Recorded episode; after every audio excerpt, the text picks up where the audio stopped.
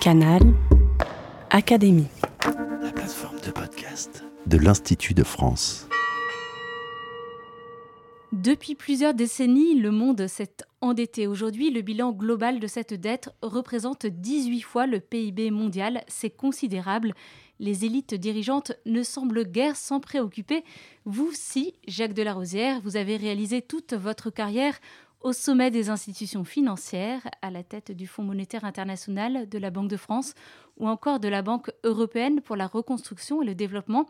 Vous êtes par ailleurs membre de l'Académie des sciences morales et politiques et vous venez de signer En finir avec le règne de l'illusion financière pour une croissance réelle aux éditions Odile Jacob. Alors, la récréation est-elle finie? Vous posez cette question à la fin de votre livre. Nous allons en discuter alors que les taux d'intérêt remontent et que l'inflation est devenue une réalité quotidienne pour nos concitoyens. Bonjour Jacques Delarosière. Bonjour. Merci de me recevoir. Eh bien, c'est un plaisir. Nous allons commencer par le sujet central de votre livre, celui de la dette. Personne ne semble s'en préoccuper. Pourquoi? C'est un peu comme la drogue. Euh, je ne suis pas un consommateur de drogue, mais on m'a dit que euh, le fait de consommer de la drogue, au début, n'est pas problématique, n'est pas générateur de, d'ennui majeur, et que c'est l'accumulation euh, de la prise de la drogue qui finit par créer des états extrêmement graves. Alors, c'est un peu la même chose pour la dette, parce qu'elle s'est beaucoup augmentée, cette dette, depuis une trentaine d'années, et elle a atteint aujourd'hui des proportions euh, qui n'intéressent pas tellement les, gens parce qu'ils ont l'habitude de, de, la voir se développer. Alors, euh, comme vous l'avez dit, elle est aujourd'hui, cette dette globale, elle est aujourd'hui considérable, c'est 300 trillions de dollars, et un trillion, c'est 1000 milliards de dollars. Donc, euh, euh, ça veut dire 300 000 milliards de dollars. C'est même pas concevable.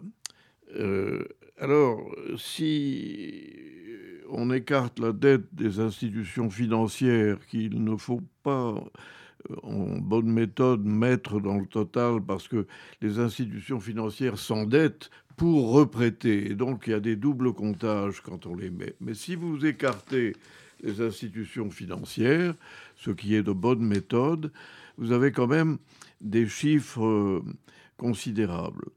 Euh, la, la, dette globale est passée de 100% du produit intérieur brut mondial en 1970 à 250% en 2020, c'est-à-dire une hausse réelle de deux fois et demi en 50 ans. Alors, cette dette concerne tout le monde. Elle concerne les ménages qui sont endettés à peu près à hauteur de un peu plus de la moitié du PIB mondial. Elle concerne les entreprises non financières les entreprises industrielles, commerciales, etc. Ça représente 83% du PIB mondial et elle concerne les États qui se sont beaucoup endettés et qui représentent maintenant plus de 90% du PIB mondial en matière de dette. Je voudrais ajouter à ce constat statistique le fait que la qualité de la dette encourue s'est beaucoup, oui, beaucoup dégradée. Autrefois, euh, la dette des entreprises qui était juste euh, bien classée dans ce qu'on appelle euh, les sociétés d'investment grade, les, dernières en quelque sorte, celles qui étaient justes, celles-là représentaient à peu près 25% du marché de la dette européenne. Aujourd'hui, ces catégories-là qui sont médiocres représentent 50%. Donc il y a une détérioration de la qualité de la dette. Et les conséquences de euh, ces évolutions sont malheureusement très claires. Plus la dette est élevée et moins elle est de bonne qualité, plus le risque de défaut euh, est à redouter. Et ce qui rend évidemment plus probable l'apparition de crises financières. Les crises financières, c'est toujours une crise de l'excès de dette. Et ce que je viens de résumer sur euh, l'explosion de l'endettement est important pour notre économie et notre société, mais euh, ce qui est peut-être moins connu et plus troublant encore, euh, c'est le bilan global. Alors, je, suis prêt à vous répondre sur le bilan global parce que c'est une autre notion. Qu'est-ce que c'est exactement? Alors, le bilan global, c'est une manière de regarder le monde qui est différente du PIB global, de la production, du produit intérieur brut global. Produit intérieur brut, brut global, c'est le flux de production de biens et de services qui se crée en une année. C'est donc une idée de flux. Et euh, quand le PIB augmente, ça veut dire que la production augmente et que donc les, revenus augmentent. Parce qu'il y a une liaison entre ce que l'on produit et ce que l'on gagne. Alors, le bilan global, qui représente à la fois les actifs et les passifs du monde, n'est pas tracé par une comptabilité particulière, parce que nous ne disposons pas des outils statistiques. Mais il faut comprendre que un ménage a un bilan. Il a des actifs, il a des passifs. Une entreprise commerciale ou industrielle a un bilan. Ça, on le sait, parce qu'elle est obligée d'avoir un bilan à partir d'une certaine taille. Et les États qui empruntent à tout va n'ont pas de bilan, parce qu'ils ne sont pas obligés d'avoir un bilan. Mais ils en ont un en réalité. Alors, il y a un institut de recherche qui s'appelle McKinsey et qui étudie le bilan mondial. il a une méthodologie particulière pour euh, représenter le bilan mondial. Il prend tous les éléments du bilan mondial, c'est-à-dire les ménages, les entreprises, les entreprises aussi financières et les gouvernements. Et État par État, il fait des analyses euh, particulières qui lui permettent de cerner cette notion du bilan des différents acteurs économiques. Alors il a une méthodologie pour faire ça, et quand il arrive à des chiffres sur les trois ou quatre catégories d'acteurs que j'ai cités par État, il a un bilan national. Et ces bilans nationaux, il peut les rapprocher, les agréger en un bilan mondial. Et c'est ce que fait McKinsey. Ils viennent de sortir un rapport un peu avant la publication de mon livre euh, qui s'appelle, et le titre m'a interloqué, il s'appelle La montée et la montée de, du bilan global. Alors cette répétition de montée deux fois citée m'a paru curieuse et j'ai voulu en avoir le cœur net. Et j'ai lu le rapport sur la montée du bilan global. Et plus je rentrais dans les entrailles de ce rapport, plus les sujets d'étonnement apparaissaient à foison. Alors, je, peux vous dire quelques petites idées sur le bilan global, parce que si on ne réfléchit pas au bilan global, si on ne réfléchit que à la production annuelle, mais pas à l'état de la richesse et de l'endettement du système, on rate, euh, je dirais, les trois quarts du film.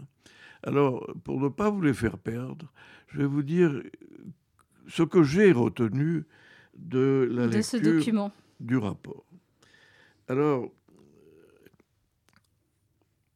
d'abord, le bilan global représente aujourd'hui, euh, comme vous l'avez souligné, mais de manière un peu différente, 18 fois le PIB mondial.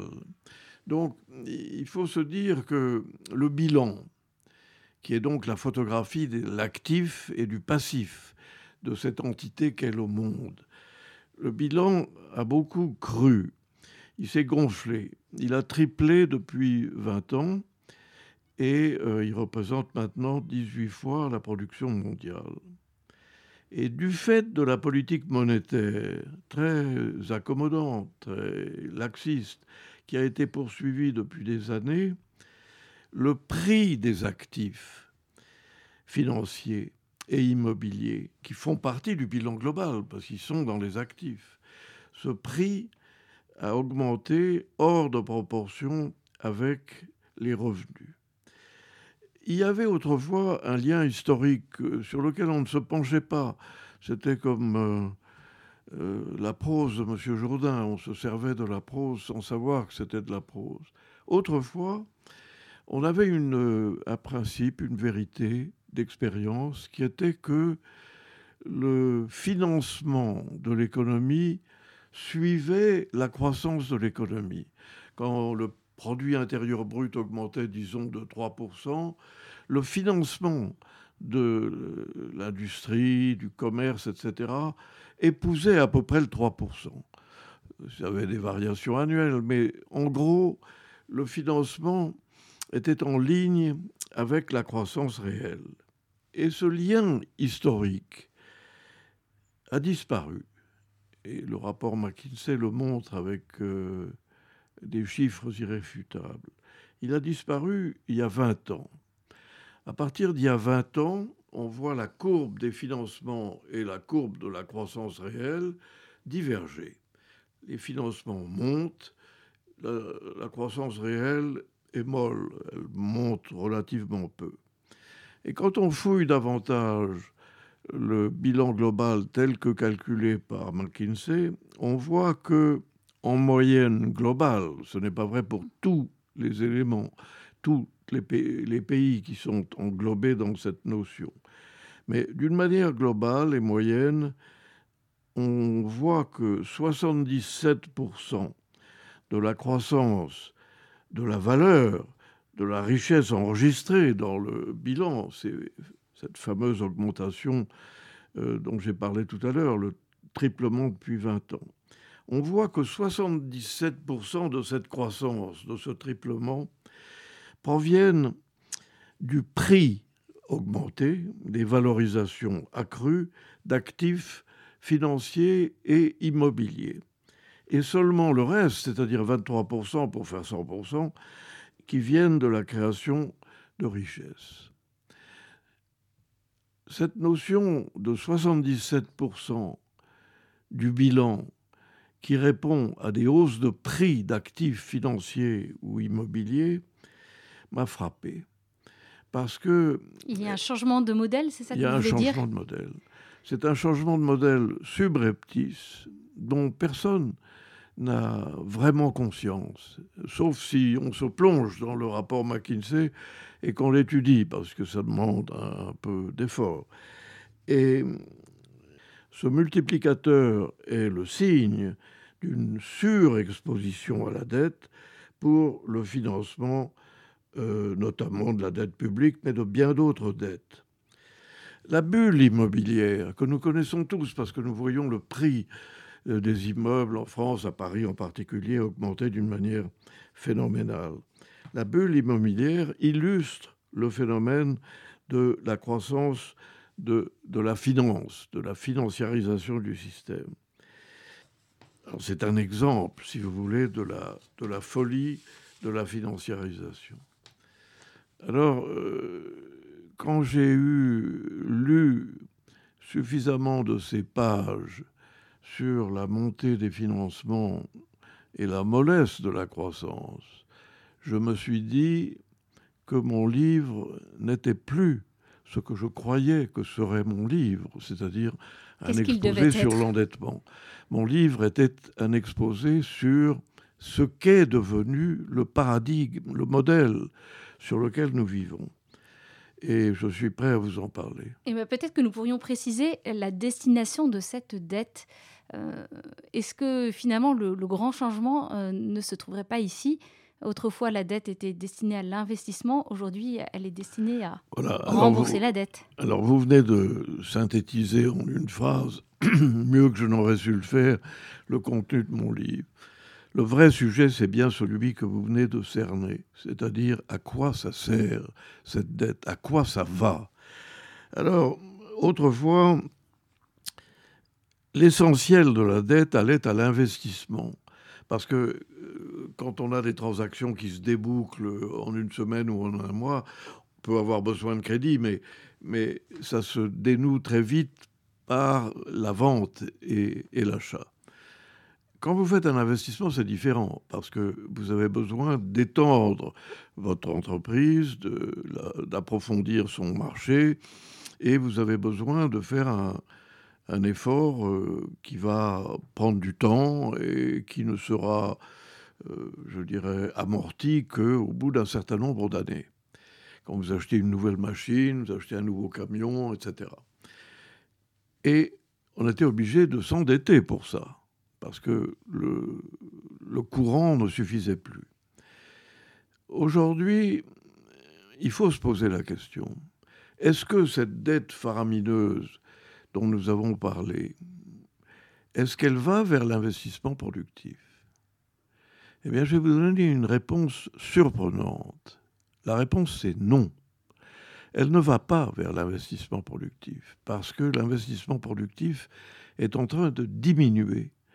Depuis 20 ans, l'investissement productif, c'est-à-dire la photographie du capital productif, des machines, des usines, des systèmes qui permettent de produire, la photographie de ça montre le déclin de l'investissement global productif. Mais en revanche, il montre la montée de l'investissement que j'appelle spéculatif, l'investissement qui consiste à acheter des titres financiers ou des appartements de l'ancien qui ne créent rien. La, la montée de l'endettement a été vers des actifs de caractère spéculatif, financier ou immobilier, et pas vers les machines qui permettent d'accroître la, production et donc les revenus. Alors, ce que je viens de dire est évidemment euh, surprenant, parce que comment se fait-il que dans une époque où la politique monétaire a été très large, très, très laxiste, très accommodante, et où les taux d'intérêt ont été ramenés par les banques centrales proches de zéro, comment se fait-il qu'on n'a pas investi davantage? Parce que vous demandez à quelqu'un dans la rue, est-ce que c'est une bonne chose pour l'investissement d'avoir des taux d'intérêt zéro? Il vous dit oui. Et en effet, la, la, réponse intuitive à cette question est positive.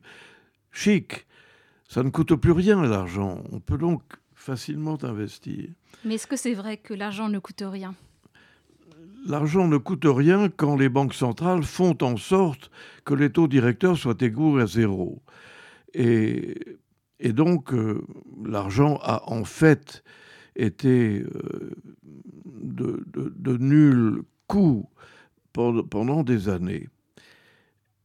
Et on se dit, mais comment se fait-il que ça n'a pas favorisé l'investissement, puisque c'était si facile de s'endetter Alors la réponse à cette question se trouve chez le grand philosophe et économiste qui s'appelait Keynes. Et Keynes disait, Keynes était favorable aux, aux taux d'intérêt assez faibles, pour des raisons fondamentales. Mais il disait, il faut faire attention. Les taux ne doivent pas être trop faibles, parce que s'ils sont trop faibles, ça va encourager ce qu'il appelait la trappe à la liquidité. Qu'est-ce que c'est que la trappe à la liquidité? Quand on vous offre une rémunération zéro pour un projet d'investissement à long terme, disons euh, dans le domaine de la modernisation de l'énergie électrique, vous avez un investissement qui va euh, se passer sur 15 à 20 ans qui est risqué, parce qu'on ne sait pas si la technologie développée dans ce projet va être aussi favorable que celle qu'on a vantée au, départ. Et on vous dit à la fin du cycle qui a permis à cet investissement de se faire, votre rémunération est égale à zéro. Et comparer ça à une autre option qui consiste à dire je vais m'écarter de ce risque le risque de la technologie d'une part et euh, le fait que je suis dépourvu de cet argent pendant une longue période. Je vais me, me prémunir contre ces deux risques en tenant des comptes à vue qui sont sûrs, parce que j'ai confiance dans ma banque, qui sont des, des comptes d'épargne, des livrets d'épargne, des comptes à vue. J'ai la maîtrise de cet argent, je peux le retirer quand je veux, ce qui n'est pas le cas du, premier, du projet à long terme. Je peux le tirer quand je veux et je n'ai pas de risque sur le plan de la technologie du projet final. Et donc je préfère, plutôt que de m'engager dans un investissement à long terme, je préfère tenir de la liquidité. C'est ce que Keynes appelait la trappe, le risque de la liquidité absolue. Alors cette trappe à la liquidité est le produit euh, des taux zéro dont on nous a vanté les mérites depuis des années. Et euh, j'ai fait pour mon livre le calcul de l'évolution de la part liquide des ménages, de l'épargne des ménages. Ils ont une épargne, les ménages. Et cette épargne est plus ou moins liquide, elle est plus ou moins investie dans le moyen ou le long terme. Si vous avez une obligation à 15 ans, c'est du long terme. Si vous avez un compte en banque à vue, c'est du court terme. Et j'ai regardé l'évolution de la partie de cette épargne qui est la plus liquide. Et j'ai vu qu'elle avait bondi depuis 20 ans. Maintenant, l'essentiel des épargnes des ménages sont à très court terme. Ce qui a privé l'investissement à long terme d'un apport considérable. Et c'est une des parties, une des explications de la faiblesse de l'investissement productif. Donc, euh, il faut comprendre que la faiblesse des taux d'intérêt depuis 20 ans n'a pas été un secours pour l'investissement productif. Elle a été un élément négatif. Alors justement, est-ce que vous seriez l'un des rares à vous réjouir de la remontée des taux d'intérêt oui, alors, qui inquiète tant les particuliers? Oui, alors pour répondre à cette question, il, faut, faut bien comprendre la, la situation. Ce qui se passe, c'est que la création monétaire pratiquement illimitée, avec ce qu'on appelle le QE, c'est-à-dire quantitative easing, aisance quantitative, qui consiste pour les banques centrales à acheter des titres. Ces fameux titres qui représentent 77% de l'activité économique mondiale, ils ont été en grande partie achetés par les banques centrales. Pourquoi? Parce que les banques centrales, en les achetant, ces titres ont augmenté la valeur. Quand vous avez un acheteur qui, qui achète euh, tout ce qui se présente sur le marché, les prix montent. Et les prix montent, et encore en l'air, le taux d'intérêt que vous gagnez sur le titre diminue. Parce que vous avez un taux fixe, et comme le prix a beaucoup monté, ce taux fixe paraît très faible à l'usage. Donc vous avez eu cette incursion des banques centrales dans les marchés financiers qui ont permis de hausser les valorisations et de baisser les taux d'intérêt.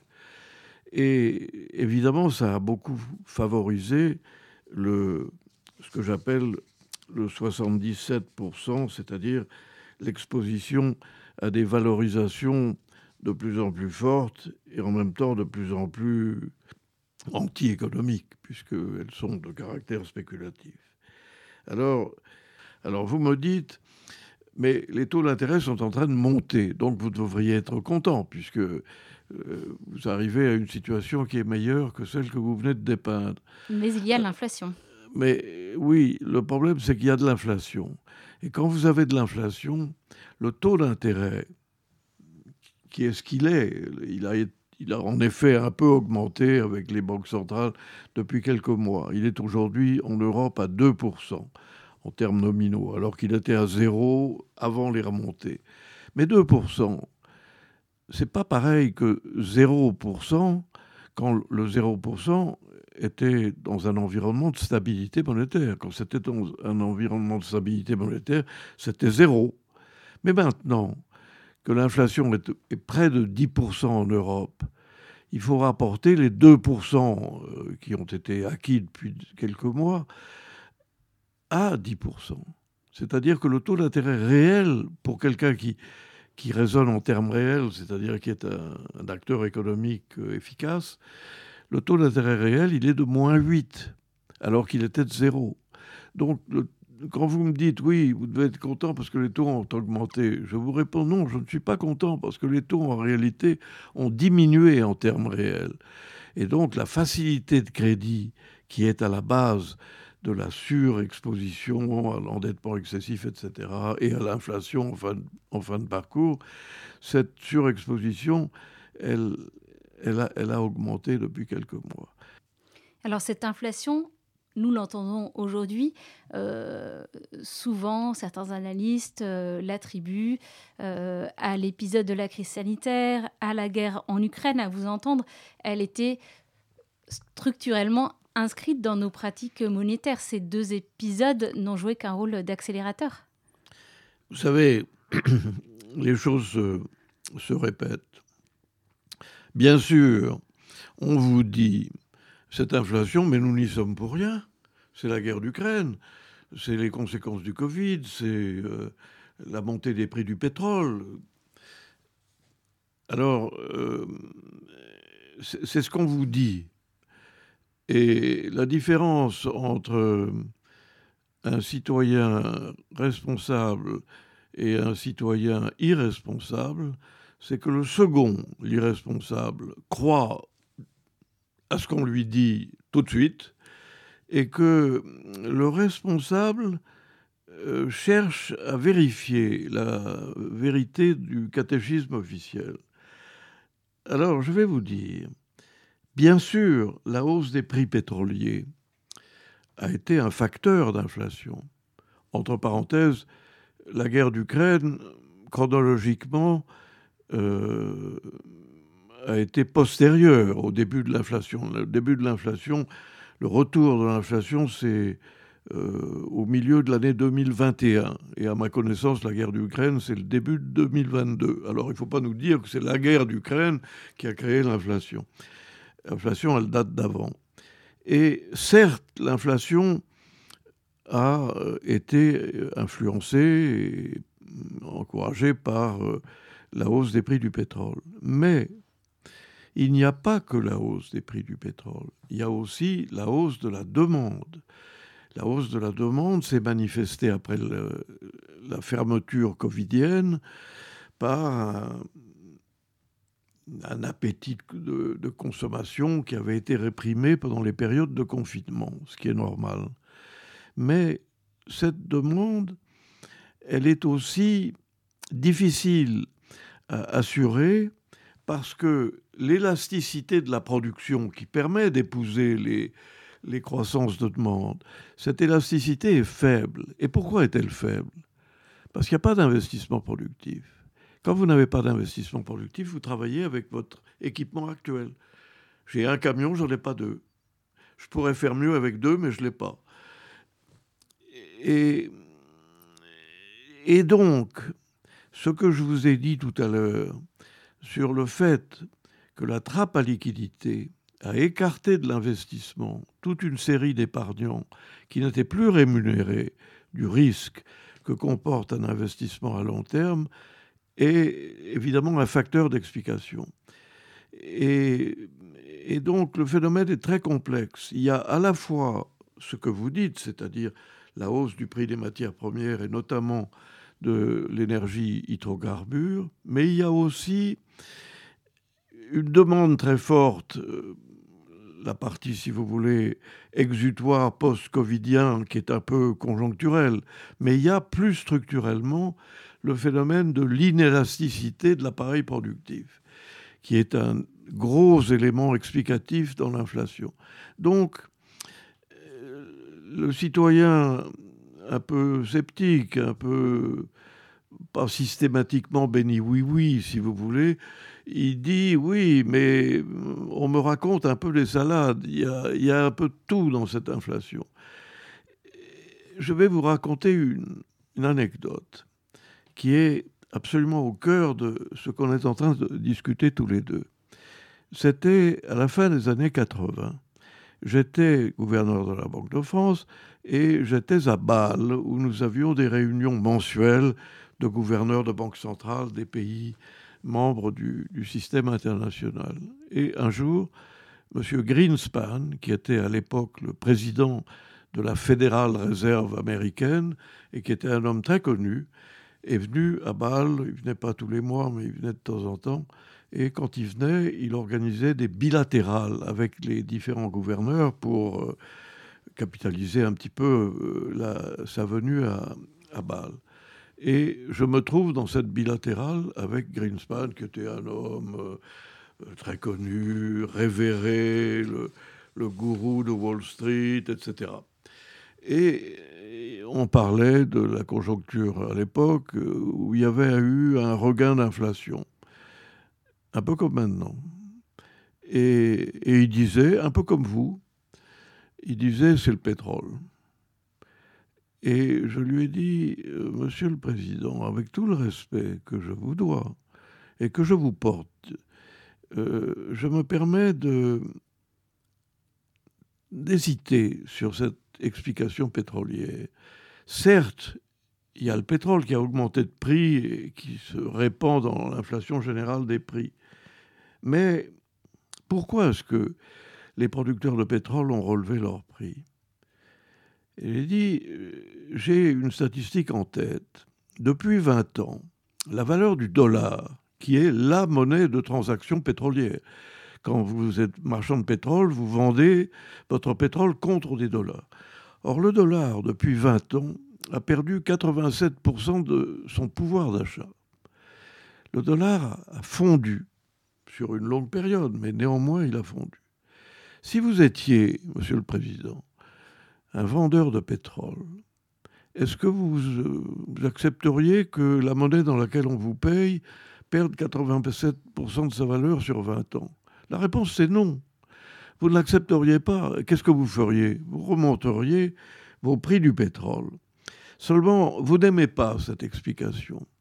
Parce que quand vous dites c'est la faute aux pétroliers, vous mettez le blâme sur euh, les, producteurs de pétrole. Si vous dites ils ont monté leur prix parce que le dollar a baissé pendant 20 ans, alors c'est vous qui êtes euh, en, cause. Parce que si le dollar a perdu de sa valeur sur 20 ans, c'est que la politique monétaire américaine l'a permis. Et donc, vous n'êtes plus dans l'immunité. Alors l'entretien s'est terminé un peu, sèchement, mais, mais je ne renie rien de cette position. Euh, l'inflation, certes, peut être un phénomène occasionnel dû à une hausse pétrolière, mais il faut regarder derrière ça. Et quand on regarde derrière, on s'aperçoit que l'évolution monétaire, la détérioration de la qualité de la stabilité monétaire est toujours à la base de l'inflation. Euh, un grand économiste américain qui s'appelait Friedman disait l'inflation est toujours un phénomène monétaire. Alors, euh, je, je, pense donc en réponse à votre question, il faut avoir une réponse plus, plus nuancée. Y a-t-il une spécificité de la zone euro dans ce phénomène qui est mondial, vous nous l'avez dit? Oui, il y a une spécificité de la zone euro en ce sens que la zone euro, c'est une zone où 27 pays ont mis ensemble leur monnaie nationale, le franc, le Deutschmark, la lire, etc. Ils, les ont abandonnées, ces monnaies, et ils ont adopté une monnaie commune, c'est-à-dire une monnaie qui, qui est ce qu'elle est, qui vit sa vie sur le marché d'échange et qui, et qui euh, est dans votre portefeuille. Mais il y a une spécificité pour répondre à votre question. La spécificité, c'est que la monnaie est unique. La politique monétaire qui la gouverne, cette monnaie, est unique. Elle est décidée à Francfort par un, un conseil, mais elle est unique. Mais la politique économique, budgétaire, fiscale, la politique des réformes de structure, elle n'est pas unique. Elle est dans la main de 27 pays différents qui font ce qu'ils veulent sur ces sujets-là. Alors, comme la monnaie est profondément liée à l'écosystème national, quand on a une monnaie nationale, si vous avez euh, un budget fou, une, gabegie budgétaire, si vous avez... Ces choses-là se transmettent immédiatement dans la qualité de la monnaie. Mais quand vous avez une monnaie et 27 types de politiques budgétaires et économiques différents, euh, vous avez un système très, très particulier. Parce que, par définition, l'euro, c'est la moyenne. Euh, l'euro, c'est une valeur. Mais vous avez 27 politiques économiques qui, qui la sous-tendent, cette valeur. Alors, ce qui se passe, c'est que, pour simplifier les choses, dans la partie nord de la région euro, où les budgets sont en général bien tenus et où on ne fait pas de largesse euh, redistributive, la monnaie moyenne de l'euro, qui couvre à la fois les pays du Nord vertueux et les pays moins vertueux du Sud, cette moyenne ne convient à personne.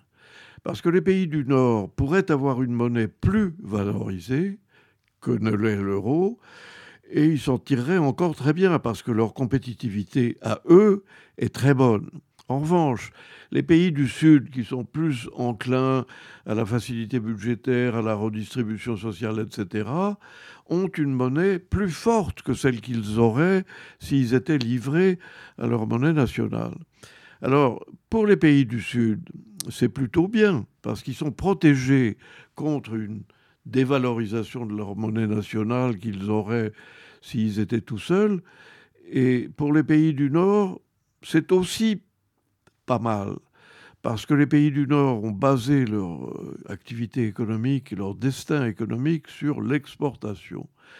Et comme cette moyenne de l'euro est un peu inférieure à ce qu'ils auraient s'ils étaient purement Deutschmark et que leur monnaie serait plus forte, ils ont un avantage compétitif qui leur est donné par le fait que l'euro est une monnaie un peu plus faible que celle qu'ils auraient s'ils étaient sous l'empire d'une monnaie nationale.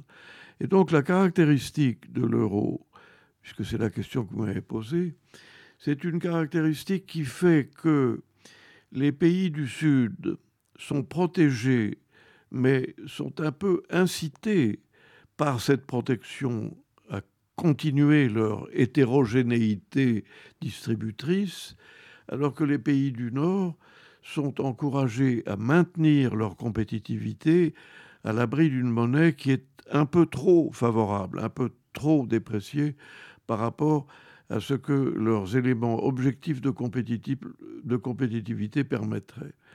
Et on comprend mieux à ce moment-là que l'Allemagne ait été relativement bénévolente dans la conduite de la politique monétaire de la BCE, parce qu'elle y gagnait en termes de compétitivité, même si ses créances sur le système s'accroissaient considérablement. Néanmoins, est-ce que vous percevez actuellement une prise de conscience du côté de la Banque Centrale Européenne? Un changement? Bah, C'est-à-dire qu'ils sont obligés de changer parce qu'il y a de l'inflation. Et comme leur mission euh, statutaire, c'est qu'il faut que l'euro soit stable, ils sont obligés de réagir et ils réagissent de la manière classique, c'est-à-dire qu'ils remontent les taux d'intérêt. Et ils remontent les taux d'intérêt parce que les remonter, ça permet de comprimer un peu la consommation, dont je disais qu'elle était un élément de, de l'inflation, et de rentrer un peu dans, dans l'ordre. Mais ils le font très graduellement, puisque, comme je l'ai indiqué, la Banque Centrale Européenne est passée de 0% de taux d'intérêt directeur à 2%, et que l'inflation est encore quand même proche de 10%. Donc euh, ils le font très, très mollement. Les Américains ont été beaucoup plus, plus nerveux puisqu'ils sont passés de 0% de taux d'intérêt à 4, 4,5. C'est plus que les deux. Et, et, donc, ça ne résout pas le problème d'ailleurs, mais enfin, c'est plus, plus actif. Alors, euh, vous posez la question de, des banques centrales. Oui, elles ont été obligées de réagir à l'inflation parce que c'était une obligation statutaire. C'est euh, inscrit dans les statuts. L'euro doit être stable. Alors, il est plus stable maintenant. Donc, il faut faire quelque chose. Et donc, ils ont remonté les taux, un peu, mais très peu. Et ils ont perdu une demi-année à dire que l'inflation, il n'y avait rien à voir, qu'on pouvait circuler, c'était euh, c'était la hausse des prix du pétrole. Puis après, l'Ukraine euh, les a aidés dans leur explication. Mais euh, cette réaction de déni consistant à dire non, non, mais c'est pas nous, c'est l'Ukraine, c'est tout ça, ça n'a pas marché parce que l'inflation a commencé, comme toujours, à pénétrer dans l'ensemble de l'échelle des prix.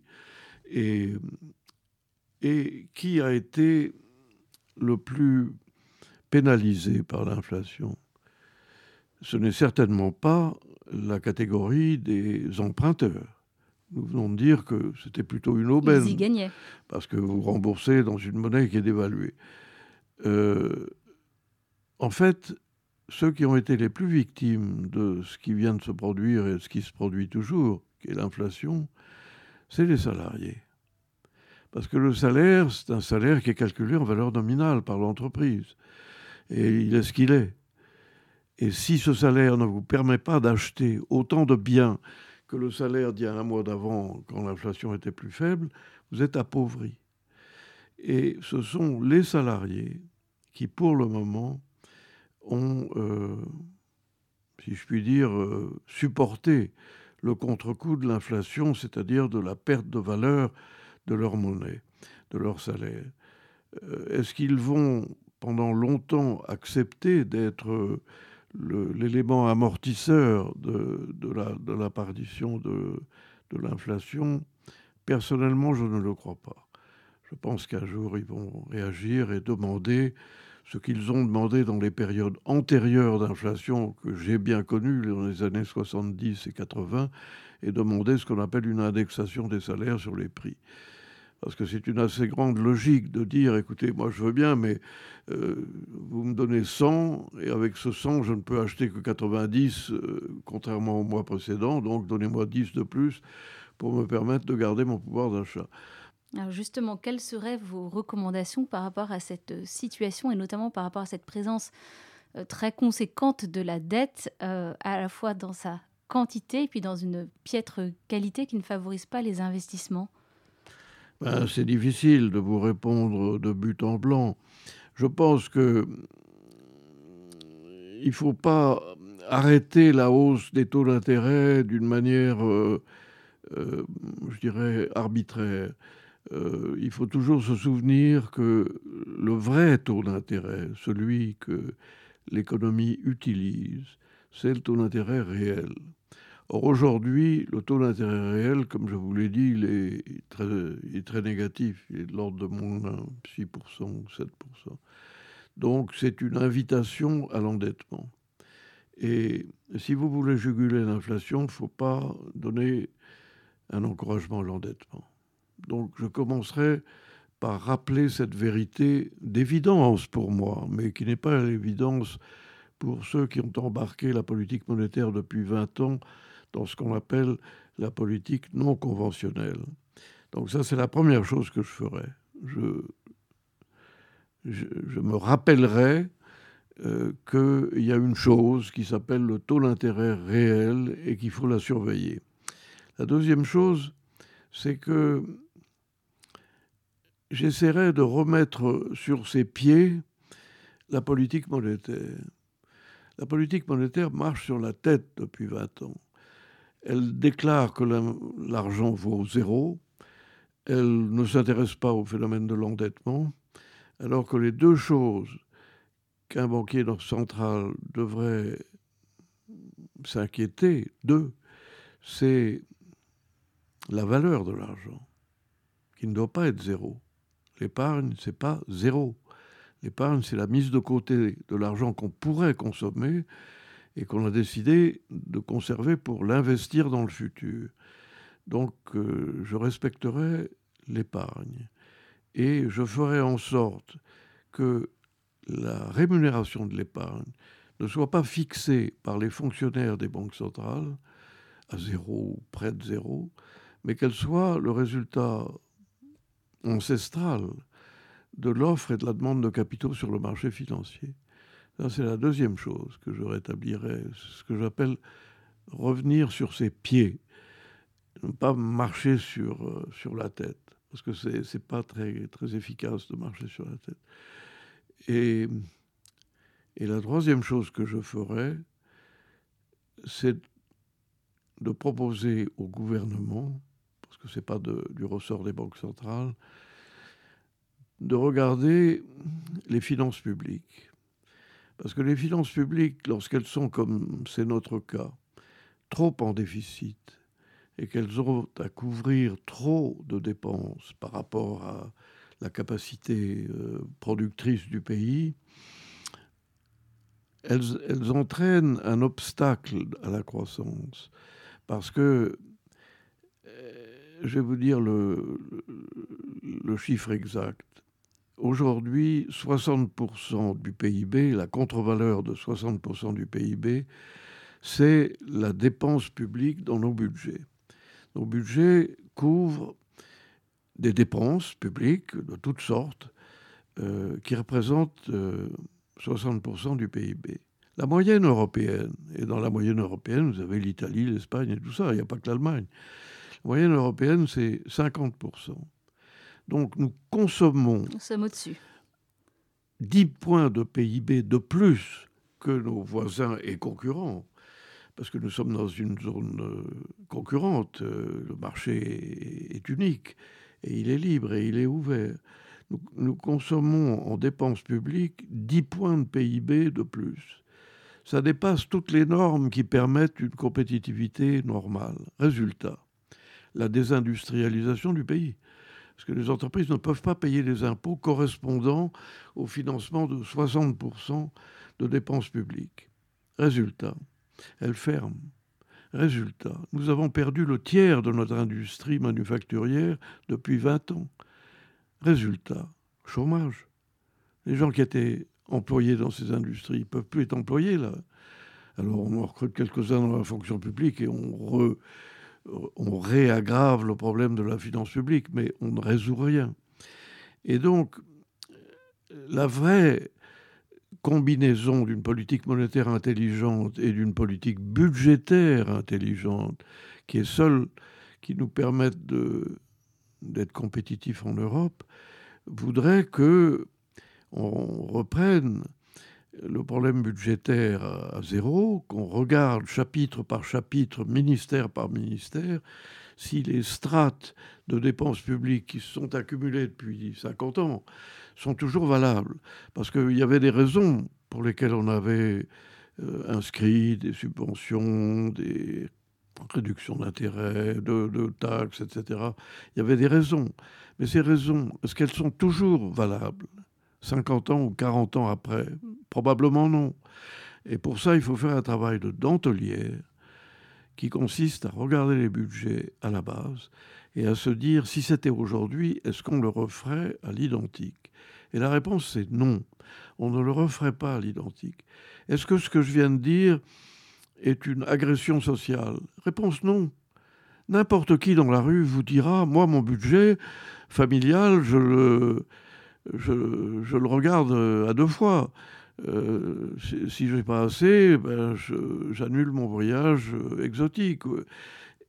En, matière budgétaire, il faut reprendre l'argumentaire des pays du Nord, des pays scandinaves, qui, eux, pratiquent le budget zéro. C'est-à-dire que tous les ans, ils reprennent le budget en se disant, est-ce que c'est comme ça que je le ferai cette année? Et quelquefois, c'est oui. Quelquefois, c'est je le ferai avec plus de moyens, mais souvent, c'est je le ferai avec moins de moyens. Et ce, cet examen spectral du budget est à la base de la stabilité monétaire. Or, cet examen spectral, on pourrait le faire. La Cour des comptes est parfaitement outillée pour le faire. Elle peut vous faire l'analyse des budgets et de la validité de la dépense publique. Est-ce que c'est antisocial? Non, c'est social, parce que ça, ça débouche sur plus d'emplois. Est-ce que c'est impossible à faire techniquement? Non, c'est facile à faire. La Cour des comptes, elle est payée pour ça. Elle devrait savoir le faire. Est-ce que c'est tellement inhumain à l'égard de la fonction publique que c'est pas présentable? Réponse non. parce que ça peut se faire sur une période longue. Ça peut se faire par remplacement partiel des gens qui partent à la retraite et qui ne, ne, causent pas de licenciement euh, euh, abusif. Et donc, euh, et donc je m'étonne que le volet budgétaire à cette remise en route d'une politique monétaire ne s'ouvre pas. Et je pense que c'est une faiblesse de nos dirigeants que de refuser de euh, regarder les problèmes en face et de se mettre à faire des réformes de structure utiles, et que cette attitude de déni et de passivité a été fortement entretenue et encouragée par la facilité d'endettement. Quand vous êtes ministre des Finances, et que vous avez un problème structurel, et que vous avez deux options, soit résoudre le problème structurel, soit endetter pour le couvrir, et que l'endettement se fait à taux zéro, la propension humaine, l'inclination humaine, c'est de prendre la deuxième solution. Et c'est ce que nous avons fait depuis 40 ans. Eh bien, un grand merci Jacques de la Rosière. Je rappelle donc euh, le titre de votre livre En finir avec le règne de l'illusion financière pour une croissance réelle. Vous nous invitez donc à la lucidité. Merci de votre euh, venue dans notre studio et à bientôt. Merci beaucoup pour vos questions. Au revoir. Canal Académie.